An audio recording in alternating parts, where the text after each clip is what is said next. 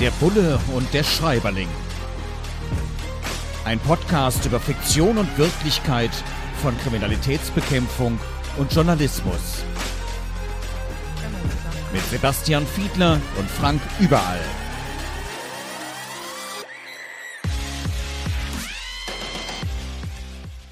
Herzlich willkommen, eine neue Folge von Bulle und Schreiberling. Diesmal zu Troubadour von Martin Walker, der mittlerweile schon 15. Fall für Bruno, Chef de Police. Wir merken schon, es geht nach Frankreich. Diogenes Verlag hat es veröffentlicht und ja, es macht immer Spaß, die Bücher zu lesen und er hat auch immer unglaublich viel zu unseren Berufen drin. Sebastian Fiedler, unser Bulle hier und äh, mein Name Frank Überall, der Schreiberling. Und wir gucken uns jetzt mal an, wie unsere Berufe dargestellt werden. Und ja, Martin Walker hat da wirklich auch ein Händchen für, immer wieder sowas zu finden. Und er beschreibt beispielsweise, also es sind ja oft Dinge, die sich in der, in der letzten Provinz in Frankreich abspielen, aber die dann plötzlich sogar internationale Verwicklungen mit sich bringen. Zum Beispiel, wenn es darum geht, dass ähm, mit illegalen Waffen gehandelt wird. Mit illegalen Waffen, in diesen Zeiten ist das ja was, wo man auch durchaus mal drüber nachdenken muss, die aus Kriegsgebieten okay. rausgeschmuggelt werden. Also ich meine, wir diskutieren politisch viel darüber, dass wir in Kriegsgebiete, also hier zum Beispiel in die Ukraine, Waffen liefern, damit die sich schlicht und ergreifend verteidigen können. Aber ähm, jetzt muss man ehrlicherweise sagen, du warst bei Transparency aktiv, bist noch Mitglied, ich bin auch noch im Beirat dort und ähm, Korruptionsbekämpfung, Korruptionsvermeidung war da unser, auch unser gemeinsames Thema. Und äh, die Ukraine stand jetzt so im internationalen Ranking in Sachen Korruption nicht so furchtbar gut da, also ziemlich schlecht da und äh, sie tut's auch jetzt noch. Also insofern ist es in diesem Land äh, aber auch in allen anderen Kriegsgebieten. Also das ist jetzt nur an diesem aktuellen Beispiel deutlich gemacht durchaus auch vorstellbar. Und ganz ehrlich, da bin ich gar nicht so richtig drauf gekommen, dass äh, das ja durchaus auch ein, ein, illegaler Handel werden kann. Und er hat auch geschrieben, wer denn möglicherweise Interesse dran haben könnte, nämlich Terroristen, die Unterwelt und Jäger. Äh, ist das tatsächlich ein Thema, der Handel mit illegalen Waffen, eben Absolut. zum Beispiel aus Kriegsgebieten, ja, wo man nicht so genau darauf aufpasst? Das ist ein Riesenthema, tatsächlich auch also. auf europäischer Ebene, weil man sich natürlich sehr stark damit beschäftigt, wie da, an welchen Stellen jetzt schon illegaler Handel stattfinden könnte. Es werden die Waffen aber natürlich im Krieg wahnsinnig gebraucht, jetzt gerade von der Ukraine.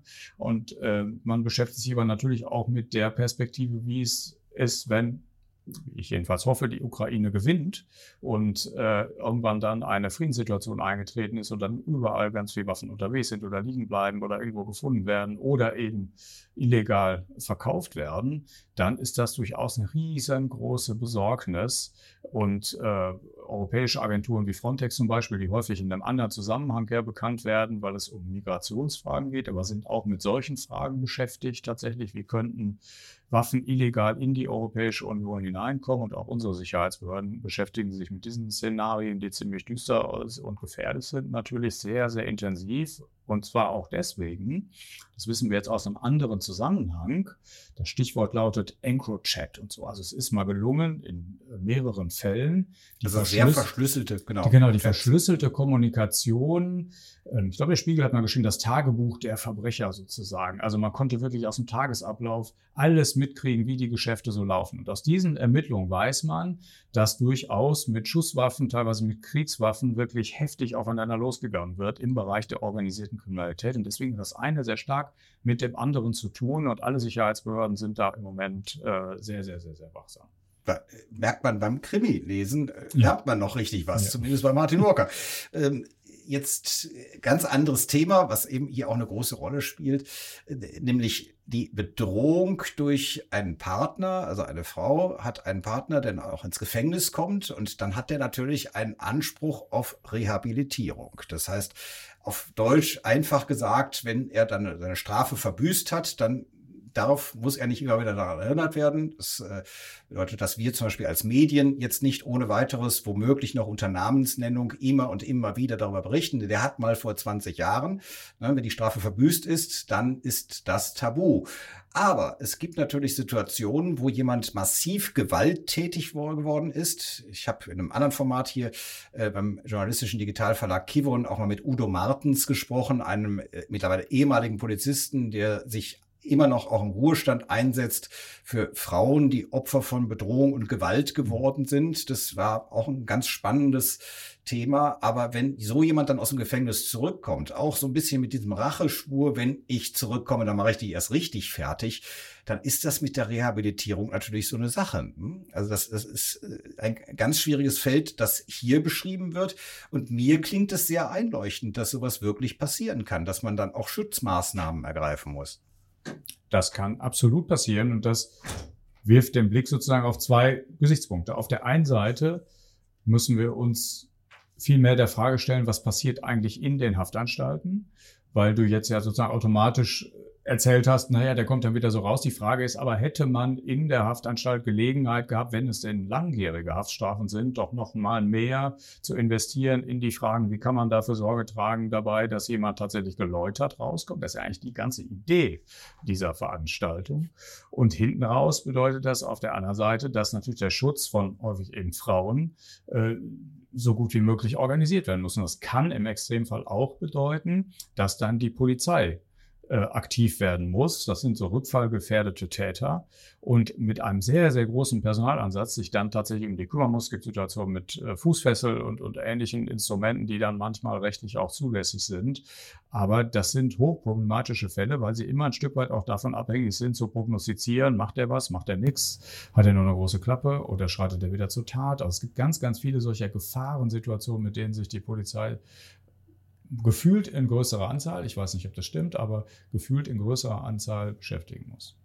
In der Tat, also sowohl bei der Kollegin Swantje von Massenbach in ihrem Kanal als auch in der Buchprüfung haben wir das schon mal aufgegriffen und Udo Martens, eben Praktiker, erzählt, dass das dann auch sehr hohe bürokratische Hürden gibt, mhm. dass man zum Beispiel die Fußfeste oder ähnliche ja. Schutzmaßnahmen tatsächlich anwenden kann. Also auch ein spannendes Thema, das man auch hier ähm, bei Kivon vertiefen kann. Ähm, wir gucken uns ja hier unsere beiden Berufe an und äh, da habe ich eine sehr schöne Stelle gefunden. Das muss man sich vorstellen, Bruno, Chef de Police, eben in den, äh, irgendwo in Frankreich auf dem Lande, der wird halt dann auch mal direkt angerufen und dann soll er schnell schnelles Zitat für den Journalisten, die Journalistin geben. Und dann ist es natürlich heute so, ist wahrscheinlich am nächsten Tag in irgendeiner kleinen Provinz. Äh, Zeitung, sondern es ist dann halt auch sehr, sehr schnell schon im Netz. Und das äh, bringt dann gewisse Nachbearbeitungsanliegen, wie es immer so schön heißt bei uns, äh, mit sich. Also äh, tatsächlich die Notwendigkeit, dann darauf schon wieder zu reagieren, weil so ein Satz, den man vielleicht achtlos oder mehr oder weniger achtlos dahergesagt hat, der dann zitiert wird, der steht dann plötzlich als Überschrift im Netz und zwar sofort, nachdem man aufgelegt hat, Minuten später und kann unglaublich viel Stress bringen. Jetzt hast du schon verschiedene sozusagen berufliche Metamorphosen hinter dir. Du warst aktiver Kriminalpolizist sehr lange, sich dann engagiert im Bund Deutscher Kriminalbeamter, unter anderem als Bundesvorsitzender. Mittlerweile bist du als äh, Innenpolitiker im Bundestag für die Sozialdemokraten. Ähm, in all diesen Situationen wirst du ja auch mal mit meiner Berufsgruppe zu tun gehabt haben, Nicht jetzt selten. vor allem im polizeilichen Bereich. Äh, dann eben eine Sachverhaltsdarstellung, ein Statement, ein Zitat, das dann plötzlich solche Kreise zieht, Hast du da auch schon mal irgendwann schlucken müssen danach? Ja, ja habe ich. Ganz am Anfang dieser Karriere. Ja. Und zwar der Karriere beim Bund Deutscher Kriminalbeamter. Okay, was, was hast du dir da eingebrockt? Das kann ich dir genau sagen. Da war ich eigentlich einfaches Mitglied in einem äh, Landesvorstand in Nordrhein-Westfalen. Und es waren aber viele der, ich weiß aus meiner Erinnerung, das war weit über zehn Jahre jetzt zurück, waren sehr viele andere nicht da, die eigentlich Verantwortung getragen hätten und Vorsitzende gewesen wären. Und dann erfuhr ich davon, dass Wolfgang Schäuble, damals Finanzminister, einen Plan hatte, an den du dich äh, sehr gut erinnern wirst, wenn ich den jetzt nenne. Der wollte nämlich ein Steuerabkommen mit der Schweiz schließen. Mhm. Und dann gab es die ersten Medienberichte darüber, was vermeintlich, vermeintlich deswegen, das war nämlich geheim, was da verhandelt worden war, war Intransfer. Niemand wusste das so genau, aber es sickerte so durch. Er wollte zum Beispiel diese Ankäufe von Steuer-CDs untersagen und wollte also erreichen, dass durch einen Abschlag der Steuerkriminellen erreicht wird, dass es amnestiert wird, dass es also legal da in der Schweiz bleiben kann. Und das habe ich zum Anlass genommen und gesagt, Moment mal, nach dem, was wir da jetzt wissen, würde das auch bedeuten, dass die Waffenhändler und Menschenhändler und Drogenbarone, die ihr Geld in der Schweiz hätten, die hätten einfach einen Abschlag bezahlt und dann hätten die anonym ihre Kohle da behalten können. Und außerdem, wenn er CD-Ankäufe ver, äh, ver, verbietet, dann verhindert er Verbrechensaufklärung. Und dann habe ich eine Presseerklärung entworfen und die ging dann auch durch unsere Gremien ziemlich schlank so durch, in der ich sagte, wir müssen mal prüfen, ob wir gegen äh, den Finanzminister Wolfgang Schäuble ein Strafverfahren wegen Strafvereitlung im Amte einleiten. Und dann weiß ich noch, am Telefon sagte mir äh, derjenige beim BDK damals, bleib lieber am Telefon. Das könnte, und das ging durch die Decke, in der Tat. Kripo-Gewerkschaft droht Strafverfahren gegen den Bundesfinanzminister an. Das ist, erinnere ich mich wirklich sehr daran, dass ich im Wohnzimmer auf und abgelaufen bin und ein Telefonat nach dem anderen geführt habe und auch dann Fernsehformate anschließend anschließend äh, da drauf schmagen. Also diese Aufmerksamkeit durch diese eine Presseerklärung war wahrscheinlich die äh, in Anführungszeichen erfolgreichste, an die ich mich erinnere, zu einer sehr frühen Zeit in meines Engagements. Kenne ich auch. Ich habe es mal als ähm, Bundesvorsitzender des Deutschen Journalistenverbands geschafft, Friedrich Merz einen Brief zu schreiben, der mittlerweile tatsächlich im Haus der Geschichte hinter Plexiglas wow. ausgestellt ist. Also insofern manchmal können solche Dinge auch wirklich Kreise ziehen. Wurde und Schreiberling heute mit Martin Walker und Troubadour im Diogenes Verlag erschienen. Wir gucken, wie ist es denn mit der Realität, die hier dargestellt wird? Wie nah ist das an unseren Berufen Journalismus, Kriminalismus drin, äh, Kriminalistik dran? Und ähm, wenn man europäischer Haftbefehl hört, dann denkt man, es geht schon alles mit rechten Dingen zu und wenn es einen Haftbefehl gibt, dann wird der auch entsprechend umgesetzt. Ist ja auch klar, wenn jemand jemanden getötet haben soll, es hinreichend Verdachtsmomente gibt, der soll festgenommen werden und der flüchtet sich irgendwo über die ja nicht mehr wirklich kontrollierten Grenzen ins Nachbarland oder in andere Länder innerhalb der Europäischen Union, macht ja Sinn. Jetzt gibt es aber, und das ist auch so ein Thema hier, es geht um äh, Katalonien und äh, Unabhängigkeitsbewegungen und es gibt ja sogar tatsächlich auch eine oder gab eine katalonische Regierung mhm. und ähm, da gab es dann Haftbefehle, europäische Haftbefehle, wo aber dann entsprechend die deutschen Gerichte beispielsweise gesagt haben, nee, nee, nee, nee, das ist ja nicht widerrechtlich, was die da machen. Und insofern akzeptieren wir den nicht. Ich kenne es zum Beispiel auch aus der Türkei, also Red Notice ähm, Haftbefehle, wo wegen ähm, eigentlich abstruser Dinge die Leute gesucht werden und wo viele Länder dann eben auch diese nicht vollstrecken. Also dass tatsächlich nicht umgesetzt wird. Äh, es ist schon irgendwie seltsam. Europäischer Haftbefehl, mhm. Europäische Union. Wir denken, wir haben irgendwo das gleiche Wertegerüst und wenn es denn einen Haftbefehl gibt, wird der umgesetzt. Punkt. Aber dass das hier am Beispiel Katalonien mhm. zum Beispiel durchaus nachvollziehbar natürlich keinen Sinn macht. Äh, das stimmt. Ich muss auch kurz sagen, mit der Türkei und Red Notice, das sind Interpol-Fahndungen, ja. das sind keine richtigen Haftbefehle. Das ist nicht der europäische, genau. Genau, aber der, der europäische ist eigentlich, also dahinter steckt, ich glaube, es ist auch die erste Umsetzung dieses Prinzips der gegenseitigen Anerkennung, so nennt man das. Also die Idee ist eigentlich, in Spanien gibt es einen Haftbefehl und da ist das rechtsstaatlich alles geprüft worden. Und wenn der dann hier ankommt, dann sagen wir, okay, dann nehmen wir den fest, denjenigen. Das ist die Idee. Aber damit ist das Verfahren noch nicht vorbei, sondern wir prüfen natürlich, unsere Gerichte prüfen natürlich auch. Wir haben trotzdem noch hier für die Strafjustiz unsere Souveränität beibehalten. Es führt aber dazu, dass Leute zunächst einmal dann immer festgenommen werden. Aber es gibt dann trotzdem nochmal Prüfmechanismen und die beinhalten natürlich unter anderem, dass das auch in beiden Ländern irgendwie strafbar sein muss. Und das war, glaube ich, eine sehr prominente, aber vielleicht in Teilen auch exotische Grundsituation. In anderen Fällen, wenn es so wäre, wie du jetzt gerade sagtest, ein Mörder äh, wird gesucht, äh, gibt es sozusagen da keinerlei Schwierigkeiten, sondern dann passiert das auch so, wie das vorgesehen ist. Er wollte im Kriminalroman ja auch exotische Grundsituationen ja. haben, die aber tatsächlich auch aus der Realität ja. entlehnt sind, weil ne, das Problem gibt es ja tatsächlich. Journalisten und Polizisten, Polizistinnen, manchmal schwieriges Thema, was die Zusammenarbeit angeht. Ähm, wir haben unterschiedliche Rollen an der Stelle. Und ähm, hier ist es dann eben Bruno, der eben wieder versucht, irgendwo mit Journalisten auch klarzukommen. Ein Journalist will über eben, er hat es vorhin angedeutet, geht um Gewalt in Familien und so. Und ähm, natürlich möchte die Familie damit jetzt nicht groß in der Öffentlichkeit stehen. Und er möchte, sagen wir es mal freundlich, dem Journalisten ausreden, das jetzt unter Namensnennung groß zu berichten. Er will das aber und dann sagt er immer, wenn du das machst, also dann äh, kriegst du nie wieder eine Information von mir. Und ähm, dann werde ich auch deinen Herausgeber informieren, warum du nie wieder eine Information von mir bekommst. Hast du so auch schon mal Journalistinnen und Journalisten gedroht? Nee. nee, tatsächlich nicht. Nee.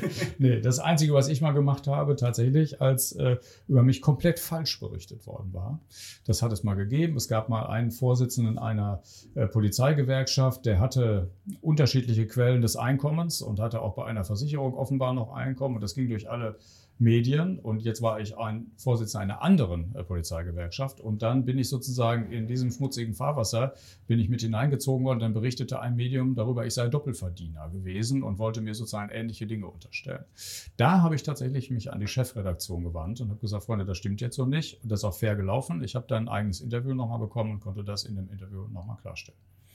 In der Tat, auch wo Menschen arbeiten, werden Fehler gemacht ja. und dann muss man es eben richtig stellen. Noch ein ganz anderes Fass, das hier aufgemacht wird, ähm, gerade auch in diesen Zeiten. Wir erleben eine Destabilisierung, vor allem auch durch Russland, zum Teil auch durch andere Staaten, China beispielsweise, die ganz bewusst versuchen, auf die Öffentlichkeit in Deutschland auch Einfluss zu nehmen. Und zu diesen Strategien, vor denen ja zum Beispiel auch der Verfassungsschutz immer wieder warnt, Polizeibehörden waren. Zu diesen Strategien gehört es natürlich auch, die Glaubwürdigkeit von Institutionen, von demokratischen Institutionen zu unterlaufen und natürlich auch von Medien. Jetzt ist es in Russland jetzt nicht so, dass man den Medien wunderbar glauben kann, weil äh, konnte man in der DDR auch nicht. Mhm. Und äh, ne, das sind Verlautbarungsorgane und die können sich auch zum Teil dann relativ schlecht vorstellen, dass Medien so unabhängig und kritisch funktionieren, wie es hier der Fall ist. Und äh, jetzt kann man das System jetzt nicht von außen so ohne weiteres ändern. Man kann aber dazu beitragen, dass Medien unglaubwürdig gemacht werden. Und das wird eben hier beschrieben. Und äh, da entspinnt sich so ein Dialog, wo es heißt, okay, wir, wir hatten eben damals diese, oder in der DDR, beziehungsweise jetzt auch in Russland, diese Verlautbarungsorgane, da gab es halt nichts Kritisches. Ähm, und jetzt sind sie dabei, auch die hiesigen, die westlichen Medien äh, so zu diskreditieren, dass man denen, dass manche Teile der Bevölkerung denen nicht mehr vertrauen, dass man denen aktiv misstraut. In der Tat etwas, was ich auch immer mal wieder feststelle, dass das sogar fruchtet, was sehr wichtig ist, dass wir auch versuchen, mit solchen Leuten ins Gespräch zu kommen, die da noch nicht völlig ähm, verblendet sind, sondern die sich einfach auch Sorgen machen. Das ist ja ähm, durchaus auch legitim. Da muss man ja auch drüber diskutieren. Das hat, da hat sich Journalismus auch verändert, mehr erklären zu müssen. Aber diese Desinformation und eben auch dieses ganz bewusst Rütteln an Institutionen, gesellschaftlichen Institutionen, wie zum Beispiel auch unabhängigen Medien, ähm, stimmt dich das auch sorgenvoll? Und wie? Also gehört aus meiner Sicht zu den größten Gefahren. Ich sitze ja jetzt im Deutschen Bundestag als Kriminalbeamter AD und beobachte das sehr, sehr intensiv. Beobachte natürlich auch auf der einen Seite, wie Russland das macht, ähm, indem sie zum Beispiel Telegram-Kanäle speisen mit Geschichten über Mainstream-Medien, ist ja einer der vielen Begriffe, Kartellmedien oder sowas. Da gibt es ja ganz viele Begriffe, um das, um euch zu diskreditieren. Und auf der anderen Seite haben sie auch in diesen Fragen definitiv einen verlängerten Arm in den Parlamenten sitzen, das ist die AfD. Da gibt es einzelne Abgeordnete. Einer von denen ist, ich sage es mal, Deutsch-Russe, weil er, weil er daher irgendwie stammt und der verbreitet gleichzeitig in russischen Staatsmedien diesen Verlautbarungsorgan, wie du sie genannt hast. Hier herrsche keine Meinungsfreiheit, hier sei kein Rechtsstaat und keine Demokratie. Er hat sich auch einen Mitarbeiter noch angeschafft, der da ebenfalls noch in solchen Institutionen auftritt. Also das ist, das eine gehört zu dem anderen, weil wir tatsächlich jetzt im Unterschied zu den anderen Parteien eine Partei dabei haben, von denen viele sagen, ich gehöre dazu, das sind Rechtsextremisten. Und die verbreiten genau diese Geschichten und es sind eben auch die Russland-Stories, die Putin-Geschichten hier entsprechend weiter und versuchen tatsächlich so eine Gegeninformation irgendwie zu organisieren. Das merkt man auch im Bundestag, weil es ihnen, ich sage mal ganz flapsig, scheißegal ist, äh, wie der Meinungsstreit dort läuft. Sie wollen sozusagen die Klicks im Netz irgendwie erzeugen und da ihre Geschichten erzählen und die Sachverhalte verdrehen, vereinfachen. Es gibt nur Schwarz und Weiß und sie sind die Opfer und sie sind äh, eigentlich für die Polizei da, um jetzt mal in meinen Bereich zu sprechen. Das halte ich für deswegen die größte Gefahr weil ich weiß es nicht mehr wörtlich, aber ich hatte für eine, eine Rede mal ein Zitat von Norbert Lammert äh, rausgesucht und er hat sinngemäß mal gesagt, die, äh, unser Rechtsstaat, unsere Demokratie, also das Grundgesetz gestrickt ist, ist wirklich sehr resilient und ist gut gefeit. Aber wir sind nicht gefeit gegen das Wahlverhalten der eigenen Bevölkerung. Und das soll ja auch nicht so sein. Aber wenn das Wahlverhalten durch falsche Informationen beeinflusst wird, dann ist da eine Gefahr. Und deswegen seid ihr so wichtig. Also das sage ich jetzt nicht nur, weil wir befreundet sind, sondern weil das meine tiefste Überzeugung ist und ich überlebe das wirklich jeden Tag, äh, dass wie groß diese Gefahr ist. Und äh, ja, Deswegen ist auch gut, dass wir das hier machen und über unsere Berufe sprechen. Absolut. Und diesmal haben wir gesprochen über Martin Walker, Troubadour und wie unsere Berufe Kriminalistik und Journalismus dargestellt werden. Wir sind in 14 Tagen wieder für Sie und für euch da. Vielen Dank fürs Zuschauen oder Hören. Dir hat dieser Podcast gefallen? Dann klicke jetzt auf Abonnieren und empfehle ihn weiter. Bleib immer auf dem Laufenden und folge uns bei Twitter, Instagram und Facebook. Mehr Podcasts findest du auf meinpodcast.de.